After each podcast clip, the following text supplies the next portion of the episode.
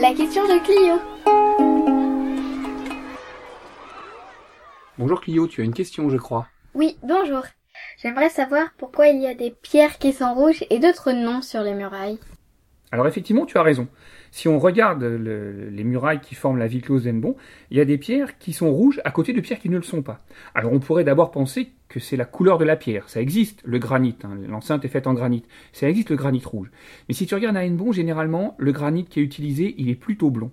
Non, si tu regardes euh, plus précisément, tu vas même te rendre compte qu'à certains endroits, eh bien, ces pierres rouges, elles font des dessins. Par exemple, si tu regardes à l'arrière de la porte Broérec, sur la place de la prison, tu vas voir qu'elle dessine un curieux triangle.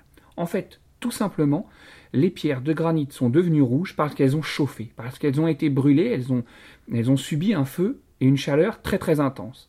Qu'est-ce qui s'est passé? C'est tout simplement le résultat des bombardements d'août 1944. À la fin de la Deuxième Guerre mondiale, juste après la libération de la ville, eh bien, il y a des combats qui se, déroulent et la ville reçoit des bombes. Et il y a un grand incendie qui se déclenche. Et comme on est sur des maisons du Moyen Âge qui sont faites en bois et en pierre, eh bien, elles brûlent très facilement. Et en fait, eh bien, les maisons vont brûler et chaleur qu'elle va dégager, eh bien, va marquer le granit. Et si tu regardes bien sur la porte Broérec, eh bien, tu devines les formes des toits des deux maisons qui étaient, euh, qui étaient à cet endroit-là.